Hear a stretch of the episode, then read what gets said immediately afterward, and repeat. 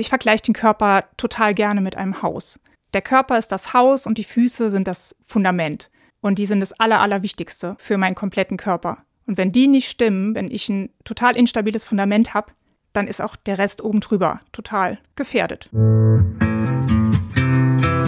Leben nicht.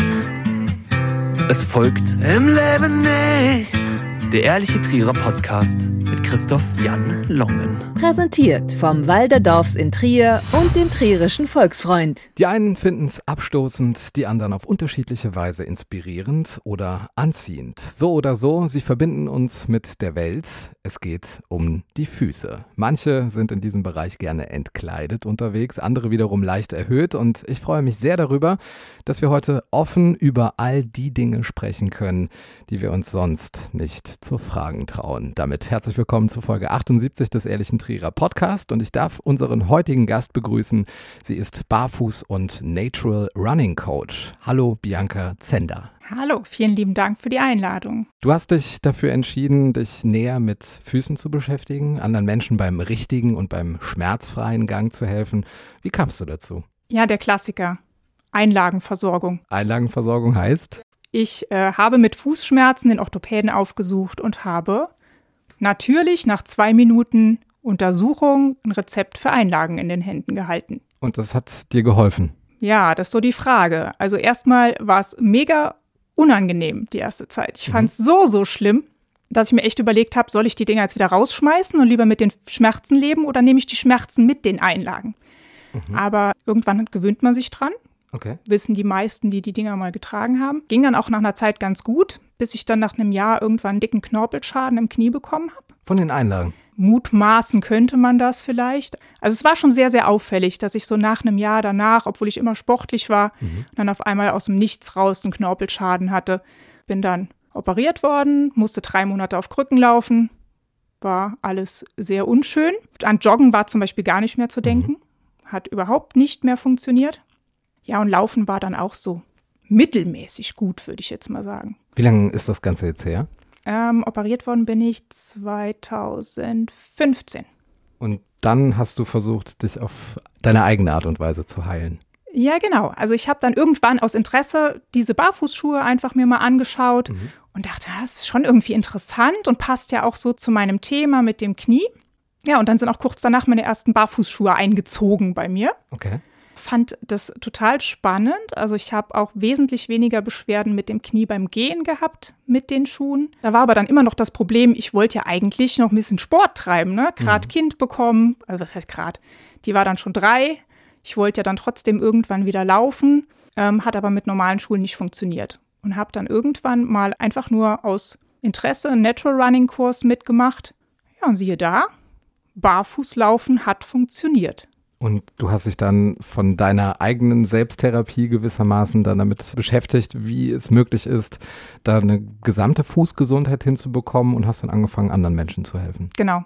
Ich fand es dann so spannend, das ganze Thema, dass ich gesagt habe, ich möchte eine Ausbildung machen. Mhm. In Düsseldorf, damals hieß es noch Barefoot Academy, mittlerweile heißt es Freilauf Academy und habe dann da einmal die Ausbildung zum Barfußcoach gemacht und einmal zum Natural Running Coach. Wie findest du eigentlich Füße? Ist das für dich so was Ästhetisches? Ist das ein gesundheitlicher Aspekt? Wie ist deine Beziehung dazu? Und achtest du jetzt vielleicht auch ein bisschen mehr darauf, wie andere Menschen ihre Füße gestalten? Ja, absolut. Ich habe früher selber Kampfsport gemacht, also für mich ist Barfuß eh immer normal gewesen. Mhm. Also ich habe auch nie die Füße verstecken müssen oder es war für mich auch nie irgendwie so ein Grund, die zu verstecken. Dass ich sie jetzt eklig finden würde, irgendwie. Mhm.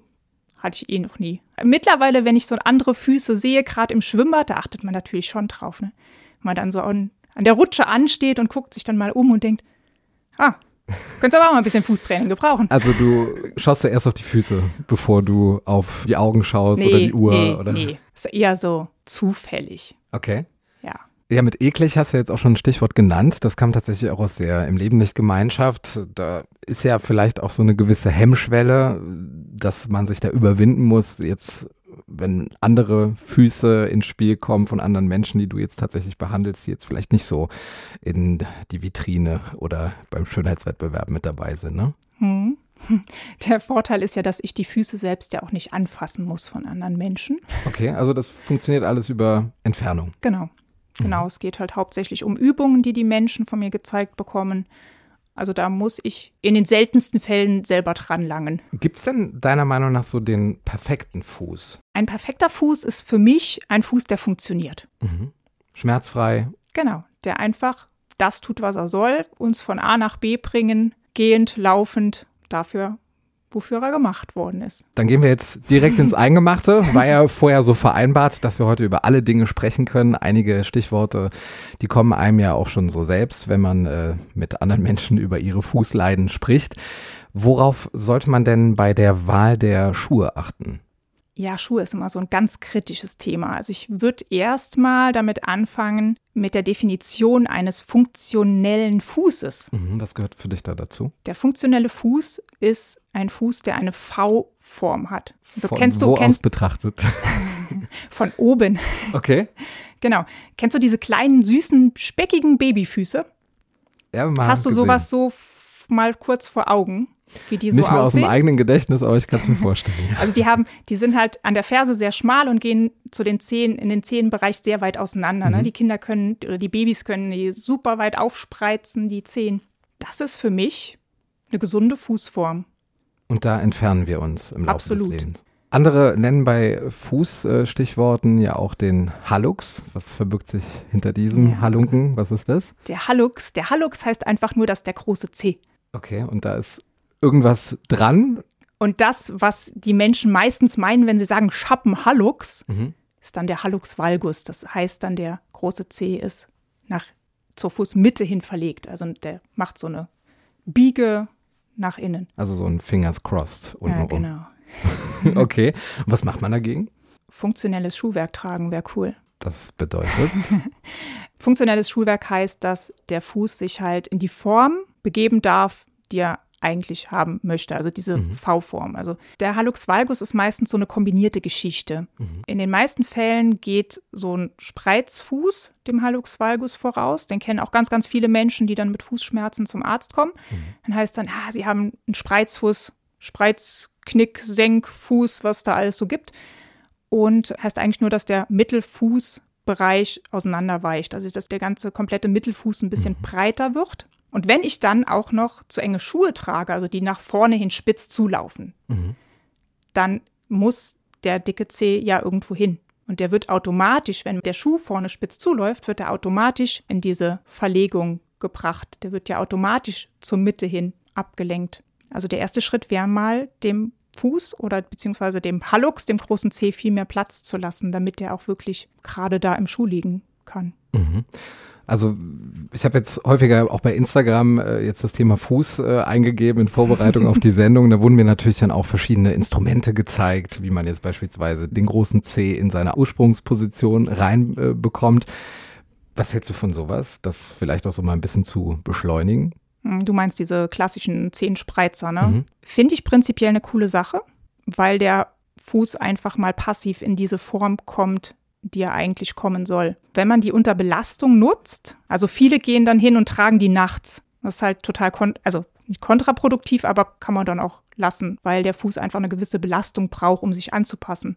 Also wenn ich die jetzt passiv in eine Form bringe, die Zehen, und damit Bewegung ausführe, dann merkt der Fuß irgendwann, ah, alles klar, so ist eigentlich die Form, die mhm. sein soll. Und dann tut sich auch was. Aber wenn ich natürlich mit den Dingern nur auf der Couch sitze oder im Bett liege, dann funktioniert es halt nicht. Anderes Thema fängt auch mit Haar an, das Stichwort Hornhaut. Ähm, bleibt ja nicht aus, dass sich das bei manchen ein bisschen oder auch in extremer Weise bildet. Was möchte uns denn der Körper damit sagen, wenn er jetzt anfängt, Hornhaut aufzubauen? Ja, Hornhaut ist ja auch immer so ein ganz, ganz böser Mythos. Die Leute, die barfuß laufen, haben immer ganz, ganz dicke Hornhaut an den Füßen. Sonst könnten sie ja gar nicht barfuß gehen, ne? Genau, genau.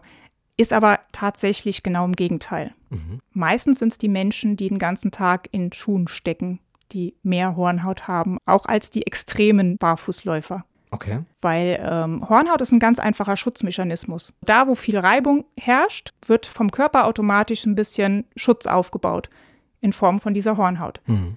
Erklärt halt auch, warum viele Menschen das an der Ferse haben. Ne, da reibt man ja den ganzen Tag so beim Gehen drin rum. Beim Barfußlaufen ist das eher nicht der Fall. Zum Barfußlaufen kommen wir ja gleich noch, aber wie geht man denn vor, dagegen vor, wenn man jetzt akut Hornhaut hat? Reicht da die Creme oder muss da gehobelt und geschnitten werden? Was ist denn da der beste Weg? Ich sehe, du verziehst schon die Augenbrauen. Scheint wohl nicht der richtige Weg zu sein jetzt. Nee, also diese extremen Sachen, sich da irgendwie mit irgendwelchen oh, Messerchen da dran rumzuschnibbeln, bitte, bitte, bitte nicht. Das kann ganz böse enden. Also Ja, danach Aus- ist weg erstmal. Ja, aber, aber Böses auch, wenn man es zu doll wegmacht, weil dann tut es nämlich erstmal weh. Also was ich echt einfach nur empfehlen kann, ist diese ganz einfachen Bimssteine, die es so gibt. Mhm. Da mal kurz unter der Dusche, wenn man eh schon nass ist, da einmal kurz drüber. Danach vielleicht noch ein bisschen Creme drauf. Und das reicht schon. Reicht absolut. Okay. Noch einfacher ist, irgendein Pflanzenöl zu nehmen zum Beispiel. Also was ich halt gerne mache, ist halt, bevor ich dann so abends ins Bett gehe, dass ich dann mir die Füße halt wirklich dick eincreme oder halt einfach ein, ein Olivenöl zum Beispiel auf angefeuchtete Haut. Ja, die Bettdecke freut sich. Ja, natürlich dann ein bisschen, ein bisschen Socke drüber. Beim Schlafen jetzt. Genau, mache ich Okay. dann schon. Also du sch- schläfst mit Socken dann. Äh, Ja, dann ausnahmsweise dann schon, ja.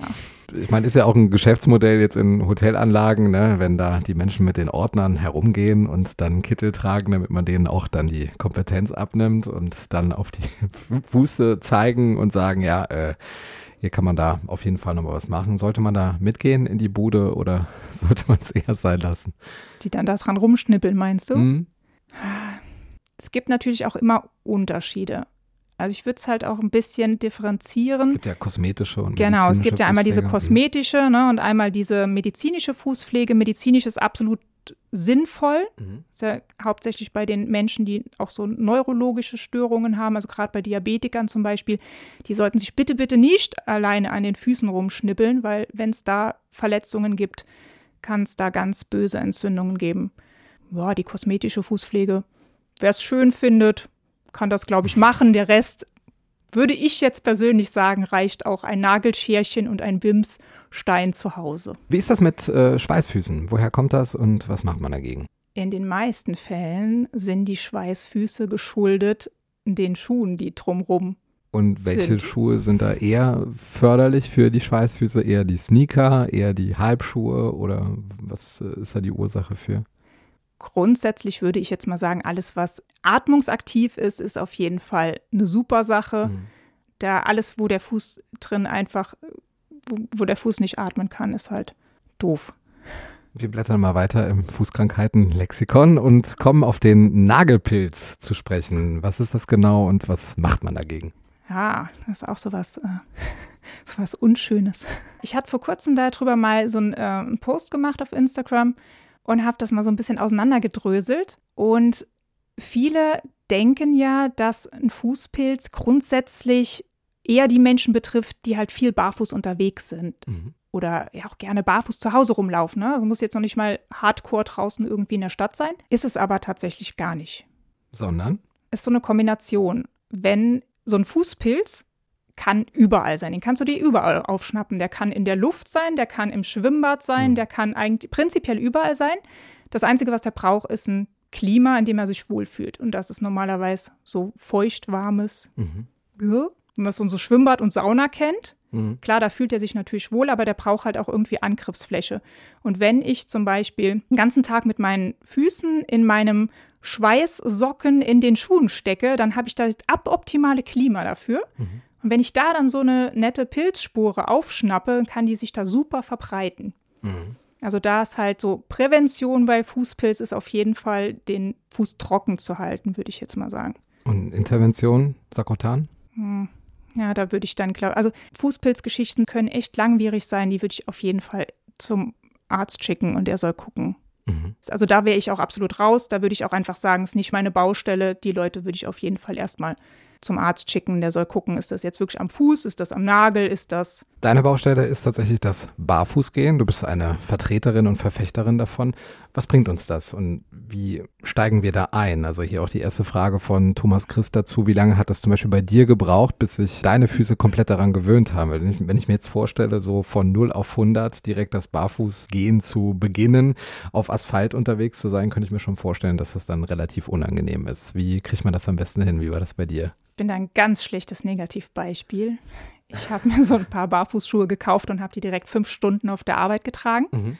Also da ist schon was dazwischen, zwischen Asphalt und der Fußsohle, wenn du von Barfußgehen sprichst. Wie hast du angefangen? Also ich gehöre auch nicht zu den Leuten, die jetzt so ganz hardcore barfuß unterwegs sein möchten. Mhm. Ich möchte auch gar nicht so auffallen. Also wenn man mich trifft, dann trifft man mich im Sommer oder ich sag mal so bei Temperaturen ab 10 Grad in Sandalen. Und im Winter habe ich ganz klassisch Schuhe, aber halt Minimalschuhe, in denen der Fuß halt funktionell arbeiten kann. Mhm. Mir ist halt einfach wichtig, dass der Fuß sich ausbreiten kann, dass ich keine Dämpfung unterm Fuß habe, eine breite Zehenbox habe, eine dünne Sohle, eine flexible Sohle. Und dafür muss ich jetzt nicht unbedingt barfuß unterwegs sein. Das funktioniert mit guten Minimalschuhen, die wirklich gut auf den Fuß angepasst sind, auch Mhm. super. Aber das ist schon eine Überwindung, das einfach mal mit dem Barfußgehen auszuprobieren. So komplett barfuß meinst du? Hm. Ja, absolut. Also im Wald ist das für mich überhaupt gar kein Ding. Mhm. Super gerne. Schotter dann auch schon nicht mehr so Mhm. gerne. Aber du spürst doch die Steinchen, die spitzen Steinchen da irgendwie im Fuß. Das tut doch weh, oder nicht? Ja, im, ja, klar. Deshalb, also so, so Schotter muss ich mir jetzt ehrlich gesagt auch nicht geben. Da sehe ich auch gar keinen Sinn drin. Mhm. Also dann lieber eine Sandale, die mir genug Platz lässt und dann kann ich auch meinen Waldspaziergang genießen und nicht die ganze Zeit von total angespannt auf jeden Stein warten. Denke, ja, nein, jetzt kommt schon der nächste. Oh nein. Wir kommen zu einer anderen Form äh, des Genusses und zwar eine Premiere im Ehrlichen Trierer Podcast. Wir waren unterwegs in der Fußgängerzone. Auch hier gibt es sehr, sehr viele interessierte Menschen, die Fragen an dich richten und wir beginnen einfach mal mit der Frage von Denise. Hallo Bianca, stimmt es, dass wenn man zu oft hohe Schuhe trägt, dass davon die Fußballen kaputt gehen könnten oder brechen könnten? Also ob die jetzt tatsächlich brechen, also es gibt ja diese Stressfrakturen, die betreffen aber oft Läufer, die dann wirklich im Mittelfußbereich, wo dann halt bei hohen Schuhen auch die hohe Belastung ist, da irgendwann dann die Grätsche machen und dann ist einfach ein Knochen durch. Mhm. Also ich würde jetzt nicht sagen, dass man sich die Füße brechen kann beim hohe Schuhe tragen, aber die Füße danken es dir, glaube ich, wenn du ihnen danach viel Ausgleichszeit barfuß oder halt in Socken gibst. Das High Heel Ding ist ja eher so ein Frauenthema noch und ähm, warum machen Frauen das? Das ist eine gute Frage. Also da ich ja eh schon so groß bin, hatte ich nie so das Thema High Heels. Mhm. Viele, die ich so bisher gesprochen habe, die sagen, ihnen gefällt es auch einfach, ne? je nachdem, welches Outfit sie dann anhaben. Da sieht natürlich so ein Öko-Barfußschuh darunter auch absolut, naja, also es gibt schon schöne Alternativen mittlerweile wirklich Ja. für Frauen, aber ähm, ja, einfach, glaube ich mal, zum Schick machen, zum Gefallen. Mhm. Das ist ja know. Alltags- und Berufskleidung auch, ne?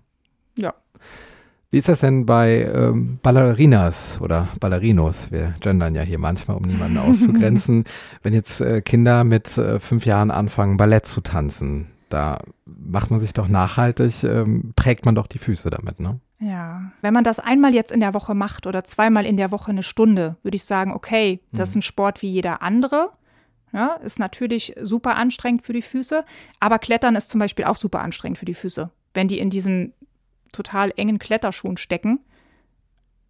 Aber wenn dann der Ausgleich stattfindet irgendwo, Mhm. also wenn ich das wirklich nur zweimal die Woche eine Stunde mache, dann ist das wie bei allem, ne? Dosis macht das Gift. Der Schuh ist dann halt auch so ein Werkzeug für mich, ist dann völlig okay. Wenn ich den Rest der Zeit sage, ja, dann gucke ich, dass ich den Rest der Zeit einen Ausgleich schaffen kann, finde ich das okay. Wobei, ja, Kinderfüße ist immer so, finde ich immer sehr schwierig. Also Würdest da, du deine Kinder zum Ballett schicken? definitiv nicht. Du hast äh, kürzlich ein Bild auf Instagram gepostet. Da war zu sehen, wie jemand den Menschen einen ausgestreckten Mittel-C zeigt. Dazu die Frage von Lisa. Hallo Bianca, was kann man tun, um die Zehen einzeln zu trainieren? Ist das möglich, auch im fortgeschrittenen Alter? Ich fand das Video total witzig. Also ich kann keinen Mittel-C zeigen. Also grundsätzlich kann man den großen C separat von den kleinen, also von den vier anderen Zehen bewegen. Der hat eine eigenständige Muskulatur. Der kann also zur Seite, nach innen, nach oben, nach unten. Und äh, die anderen vier Zehen hängen halt muskulär zusammen. Wie das dieser Mensch gemacht hat, dass er den einen Zeh bewegen kann, weiß ich ehrlich gesagt auch nicht so richtig. Aber man kann die Muskulatur der Zehen in jedem Alter trainieren. Einzeln auch. Ja, also wie gesagt, also den großen C alleine, der hat halt seine autarke Muskulatur und die vier anderen gehören eigentlich zusammen. Also die arbeiten eigentlich muskulär zusammen. Den kleinen kannst du noch so ein bisschen einzeln abspreizen, aber die anderen, die gehen eher so fächerförmig mit, würde ich jetzt mal sagen. Mhm. Wir machen weiter mit einer weiteren Premiere im Ehrlichen Trierer Podcast zum ersten Mal mit einer Stimme aus Südtirol. Herzlich willkommen, Johannes. Meine Frage wäre, ob es gescheiter ist, in Wald barfuß miteinander zu laufen, wie wenn's, oder mit Schuhen, aber, oder ob da wissenschaftlich etwas belegt ist, dass das etwas bringen hätte, oder wie das so läuft. Da bräuchte ich die Übersetzung zu. Die haben wir auch da, Augenblick. Das ist gut. Hallo liebe Bianca, meine Frage ist, ob es wissenschaftlich bewiesen ist, dass es gesund ist, barfuß im Wald rumzulaufen. Oder ob das etwas bringt oder ob das nur so Schamanensprache ist. Schamanensprache. Ja, Gibt es wissenschaftliche Belege interessant. dafür? Es gibt zumindest mal die Belege dafür, dass Barfußlaufen definitiv für viele Menschen gesund ist, natürlich auch nicht für alle. Ne? Das muss man immer ein bisschen differenzieren. Was ich einfach sagen kann von meiner Erfahrung ist, dass du gerade im Wald, wenn du so den Boden unter den Füßen hast und wenn du da diesen Kontakt hast, es macht schon irgendwas. Also es ist für mich auf jeden Fall so ein absolutes Mittel zum Entschleunigen. Auch das mit diesen Steinen eben äh, gesprochen haben. Ich mache mir schon Gedanken, wo ich meine Füße hinsetze. Und gerade wenn ich im Wald unterwegs bin oder auf so einem Feldweg irgendwo, achte ich ganz anders auf das, was jetzt gerade ist. Ja, jeder, der das, glaube ich, mal gemacht hat, merkt auch, dass einem gut tut. Also ich glaube, Studien gibt es darüber jetzt so tatsächlich keine. Aber ich glaube, da gibt es auch einfach zu wenig Lobby dafür, die das Geld dafür rausgeben würde. Kann man auch wenig dran verdienen, weil der Wald ist ja Genau. gemeinhin gratis. Und würdest du das jedem empfehlen, einfach zu starten, in den Wald zu gehen, wo er jetzt dann quasi einen Waldweg hat oder eben natürlichen Grund, da jetzt auch unabhängig vom Hornhautlevel einfach mal zu starten? Schuhe aus, Socken aus und auf geht's. Absolut. Also es gibt natürlich so ein paar Ausnahmen. Betrifft Menschen, die zum Beispiel neurologische Störungen haben, ja, Gefühlsstörungen an der Haut, an der Fußsohle.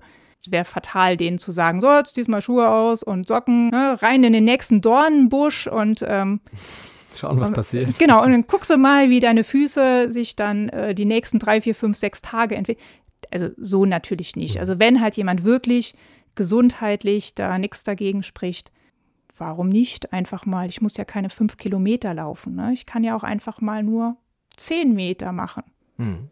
Nächste Frage von Christopher. Inwieweit helfen uns ergonomische Fußeinlagen, um unseren Gang zu verbessern? Und inwieweit ist das irgendwie wissenschaftlich belegt, dass das äh, eine Hilfe ist? Ich finde es erstmal total spannend, dass junge Menschen jetzt immer fragen, ob es wissenschaftlich belegt ist. Ne? Also da scheint ja schon sehr, sehr viel Glauben da zu sein. Aber was würdest du Christopher entgegnen? Ich bin ja auch ein totaler Fan von evidenzbasiert, muss ich ja wirklich sagen. Ich Okay. bin da ja, ja, absolut. Ja, Einlagen. Einlagen ist echt so ein ganz schwieriges Thema, finde ich. Weil, wenn ich zum Arzt gehe und der sagt mir, Sie bekommen von mir diese Einlage, die hilft Ihnen, Sie gehen damit nach Hause und alles ist wieder gut. Und dann kommt dann so jemand wie ich, der dann sagt, nee, aber Einlagen sind eigentlich total blöd. Finde ich schon mal prinzipiell total schwierig. Ne? Also gerade gegen so jemanden im weißen Kittel anzustinken, finde ich total merkwürdig. Vor allen Dingen gibt es mittlerweile wirklich so viele gute Untersuchungen, die zeigen, dass das Tragen von einer Einlage ständig und immer und über Jahre genau das Gegenteil davon macht, was man sich eigentlich als Patient davon erhofft. Also wenn du jetzt eine Einlage anziehst in deinen Schuh, hast zum Beispiel jetzt so einen Plattfuß und kriegst dann so eine schöne Einlage drunter, die dann den Fuß so wieder richtig schön in Form bringen soll, gehst du doch davon aus, ah ja, wenn ich die jetzt irgendwann rausnehme, dann ist mein Fuß genau so, wie ich den haben will, so wie der sein soll. Hat so ein schönes Fußgewölbe und alles ist wieder super. Passiert aber genau das Gegenteil. In dem Moment, wo die Einlage drin ist, macht die genau dasselbe wie ein Fußbett. Was macht man normalerweise im Bett? Sich hinlegen, sich gemütlich machen, in der Ausgangsposition bleiben, die einem angeboten wird. Genau. Ausruhen oder schlafen im besten Falle. Und das macht halt auch die Fußmuskulatur. In dem Moment, wo du da ein Fußbett oder halt eine Einlage ist ja nur ein spezielles Fußbett, wenn du die da reinpackst, dann sagt dein Fuß, oh cool, das ist ja super. Ich werde jetzt hier passiv in eine Form gebracht. Jetzt brauche ich ja gar nichts mehr zu machen. Und die Muskulatur wird noch, noch viel weniger. Die baut noch mehr ab, als sie vorher schon war. Aber es ist ein spannender Ansatz von dir, weil man denkt ja mit dieser Gehhilfe, was es ja ist, um jetzt da ein Defizit auszugleichen, dass dann irgendwann diese Hilfe nicht mehr benötigt ist und man Ja. dann irgendwann auch mal wieder selbstständig agieren kann. Aber wenn die ja permanent da ist, ich meine, das dauert ja auch immer ein paar Wochen, bis man sich da total dran gewöhnt hat. Du hast ja auch selber geschildert, dass man da am Anfang echt mal so eine Übergangszeit braucht, um sich an die Einlagen zu gewöhnen, weil es ja an sich ein Fremdkörper ist, der aber einem so suggerieren soll, als ob er das quasi komplettiert, was einem fehlt. Aber wenn man jetzt über einen längeren Zeitraum trägt, dann ist man ja abhängig von dieser Einlage, weil sie einen ja in eine Position gebracht hat, wo man ohne Einlage gar nicht mehr gehen kann. Ne? Absolut. Ich finde, Einlagen haben auf jeden Fall ihre Berechtigung. Ja, wenn du jetzt jemanden hast, der wirklich Schmerzen hat, der sagt, ich gehe 20 Meter und habe danach solche Schmerzen, dass ich in irgendwelche Schonhaltungen gehen muss, dann macht eine Einlagenversorgung auf jeden Fall Sinn für den Akutfall. Das Dumme ist nur, dass das dir keiner sagt. Also ich wüsste mal, ich habe bisher auf jeden Fall noch keinen hier bei uns zumindest im Raum Trier kennengelernt, der wirklich mit einem Rezept für die Einlage gekommen ist und gleichzeitig einem Trainingsprogramm für die Fußmuskulatur. Dass der Arzt wirklich gesagt hat, so, das machen wir jetzt für den Akutfall, dafür nehmen Sie die Einlage und fangen aber parallel an, Ihren Fuß aufzutrainieren, weil das Problem ist nicht Ihr Fuß an sich, sondern das Problem ist Ihr schwacher Fuß. Ja, also sowas habe ich hier tatsächlich noch nicht gehört. Also Symptombekämpfung, aber keine Ursachenbewältigung. Genau. Mhm. Kommt zur nächsten Frage aus der Fußgängerzone. Und zwar kommt die von äh, dem Seelenstylisten von Franz Josef Euteneuer. Hallo Bianca, ich finde es klasse, dass du dich mit den Füßen beschäftigst, weil seit Jahren trage ich die Five-Finger-Shoes und werde unterschiedlich darauf angesprochen und jetzt gibt es ja auch diese normalen Barfußschuhe. Wo würdest du den Unterschied sehen zwischen den Five-Finger-Shoes und den Barfußschuhen? Ja, wenn der Begriff Barfußschuh fällt, haben ganz, ganz viele Menschen diesen Five-Finger, also heißt der Schuh, also jeder Zeh ist quasi einzeln eingepackt, wie so ein Handschuh für die Füße. Ja, gut fürs Einzeltraining, fürs Genau, Einzelzehentraining. Mir sind die ehrlich gesagt zu kompliziert, da jeden Fuß, also jeden Zeh da rein zu puzzeln. Prinzipiell funktionieren die Five Fingers genauso wie ein Barfußschuh auch. Die geben halt Platz. Natürlich die Five Fingers noch ein bisschen mehr, weil die natürlich zu den Seiten viel flexibler sind. Also ich habe keine Begrenzung am großen Zeh und keine am kleinen Zeh, weil die, wie gesagt, funktionieren wie so ein Handschuh, Fußschuh, wie man das denn so nennen mag. Habe ich halt beim Barfußschuh an sich, also die halt so eine, eine komplette Zehenbox haben, natürlich ein bisschen mehr Begrenzung einfach, ne? wenn ich da nicht so ganz angepasste Schuhe da drauf habe. Vom Prinzip funktionieren die gleich. Ich finde die auch total cool. Ich habe jetzt auch kürzlich Menschen gesehen in den Bergen damit, so eine ganze Family, fand ich total witzig, dass die so langsam überall Einzug halten. Der Fuß muss halt einfach dazu passen. Es gibt ja verschiedene Fußformen. Es gibt Menschen, die haben den dicken Zeh länger. Es gibt Menschen, die haben den Zeigezeh länger oder den Mittelzeh. Und da sind die Five Fingers zum Beispiel schon raus. Also wenn mein Zeigezeh länger ist als mein großer Zeh, kannst du mir folgen? Ja, ich denke gerade auch an Instagram-Bilder, wo man dann eben auch seine Abstammung anhand der Zeh-Längen zum Verhältnis zueinander genau, herum- ägyptisch, römisch, tralala, keine Ahnung. Und ist da was dran oder? Ich glaube, das ist einfach. Keine, keine Ahnung, habe ich ehrlich gesagt noch Ich habe nicht mir schon Gedanken gemacht. nachgeforscht. tatsächlich. Habe ich noch nicht nachgeforscht. Also die sind dann halt je nach Fußform haben die andere Namen. Also wie gesagt, Mhm. römisch. Sind das die zurückgelassenen äh, Legionäre, die jetzt hier im, im Moseltal geblieben sind? Oder? Be- Bestimmt. Also nichts dran, ja? Ist auch ein Mythos. Keine Ahnung, habe ich mich noch nicht mit befasst. Ja, aber die, ähm, also wie gesagt, wenn dieser Five Finger einfach zu den Füßen passt, ist der Mhm. eine super Sache. Es gibt aber halt auch einfach Menschen, die können den einfach nicht tragen, weil die Zehen da von der Länge, Breite einfach nicht reinpassen. Dann kommen wir zu den Dingen, wo du deine Expertise nochmal an Menschen heranträgst, die Schwierigkeiten mit ihren Füßen haben oder die ihren Gang schmerzfreier und besser gestalten wollen. Was sind deine fünf Tipps für einen gesunden Fuß?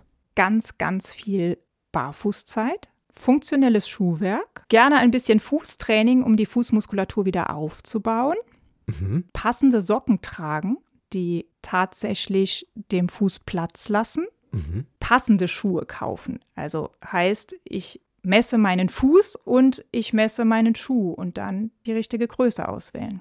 Und stimmt das mit dem Finger, der da noch dazwischen passen muss oder wo man vorne drauf drückt und da den Zeh noch nicht berührt? Wie wählt man da richtig aus? Da ja jeder Daumen ein bisschen unterschiedlich ist, würde ich so diese Daumendruckprobe absolut von abraten. Was machst du stattdessen? Also es, es gibt halt ähm, eine ganz, ganz schöne Studie von einem österreichischen Forschungsteam. An Kindergartenkindern haben die diese Studie durchgeführt, dass ein Kinderfuß zum Beispiel 12 Millimeter ungefähr braucht zum Abrollen. Das heißt also, wenn ich halt in voller Belastung ist mein Fuß etwa 12 Millimeter länger als entlastet. Mhm. Heißt also für mich, ich nehme meine Fußlänge, also von der Ferse bis zum dicken Zeh oder beziehungsweise bis zu dem Zeh, der der längste ist, und rechne da nochmal 12 Millimeter drauf. Minimum. Also es gibt auch Leute, die sagen, damit reicht mir immer noch nicht. Ich hätte gern noch ein bisschen mehr, aber mit 12 Millimetern ist man eigentlich immer ganz gut im Rennen. Und dann halt auch zu gucken, habe ich die tatsächlich im Schuh? Diese 12 Millimeter. Kann ich halt unterschiedlich machen. Ich kann mir so eine Schablone basteln, zum Beispiel von meinem Fußumriss, mal mir quasi die 12 Millimeter vorne nochmal dran. Unabhängig von der Fußlänge. Egal welcher Fuß. Mhm. Ja, ja, ist egal. Also mit diesen 12 Millimetern kommt man normalerweise gut hin. Bei kleineren Kindern kann man ein bisschen weniger nehmen. Ne? Also gerade bei so Laufanfängern, dann kann es schon mal sein, dass die zu viel Platz haben und dann fallen sie ein bisschen oder beziehungsweise stolpern dann halt. Aber bei Erwachsenen sollten 12 Millimeter eigentlich, also bei wachsenden Füßen und bei erwachsenen Füßen sollten 12 Millimeter reichen. Noch ein letzter exklusiver Tipp. Schenk deinen Füßen generell ein bisschen mehr Beachtung. Und was können wir sofort tun, um direkt ein paar sogenannte Quick Wins zu haben, wo wir den Erfolg direkt merken, dass der Hörer, die Hörerin jetzt direkt ausprobieren kann? Ich kann ja gerne mal eine von meinen Startübungen anleiten, so ein bisschen, Okay. die ich mit jedem mache, beziehungsweise jeden ausprobieren lasse. Und zwar einfach mal aufstehen, hinstellen und den großen Zeh isoliert von den anderen, also die kleinen Zehen bleiben auf dem Boden und der große Zeh, der dicke Zeh, wird nach oben angehoben. Und dann? Und dann passiert im besten Falle, dass der große Zeh tatsächlich nach oben angehoben werden kann. In ganz, ganz vielen Fällen ist das allerdings leider nicht mehr so. Weil die anderen mitwollen, oder? Ähm, die anderen zehn. Genau, Mhm. oft kann man die gar nicht mehr separat, also kann man den großen Zeh schlecht separat ansteuern, das ist aber einfach nur, weil das Hirn den großen Zeh die ganze Zeit gar nicht ansteuern musste. Mhm. Der war ja kompakt im Schuh, das ist ja eine große Fläche, sage ich jetzt mal. Und das Hirn darf erstmal noch mal lernen, wo mein großer Zeh denn überhaupt ist und wofür der überhaupt da ist. Spannend. Und Ja. was hat man dann davon, wenn man das macht? Erfolgreich? Das ist schon die erste Fußmuskelübung. Aha. Damit kann ich zum Beispiel schon mein Fußgewölbe beginnen zu trainieren. Die Übung geht natürlich auch andersrum. Also man kann auch den dicken Zeh nach unten drücken und die kleinen Zehen anheben. Das ist ein bisschen schwieriger, geht aber auch. Und das sind so Übungen, das sind so, so Startübungen, mit denen man einfach anfängt und die relativ schnell, wenn man jeden Tag so ein paar Minuten da rein investiert, auch ganz, ganz schnell Erfolg bringen. Okay, wir bleiben bei hohen Geschwindigkeiten, kommen jetzt zum Quickfire. Das bedeutet für dich 16 Schritte durch die Region Trier, die es für dich zu gehen gilt. Bist du bereit? Ja. Vorab bist du ein Trierer Mädchen? Äh, nee, nicht so ganz. Zugezo zugezogen Trierer Mädchen. Okay, wo kommst du gebürtig her? Eigentlich aus Schweich, also Schweich, Riol, da unten. Zu Fuß ja schon Weltreisen. Okay, wir starten mit deinen drei Lieblingswörtern auf Trierisch. Eins habe ich kürzlich gelesen, et Nuggetsje. Oh, was ist das denn Schönes? Ah, weißt du das nicht? So ein Ding. Ich möchte von dir. Ein Schwein. Okay. Dann mag ich noch gern die Schmull Mhm. und ähm, die Hasenschmier. Ich dachte, jetzt kommen eigentlich so Mauken. Nee. nee. Sind auch Füße, ne? genau. Okay. Dein Lieblingsort in Trier? Der Lieblingsort in Trier ist mein Hauswald auf der Quint. Dein Trierer Lieblingsgericht? Carpes Tiertisch mit Kassler.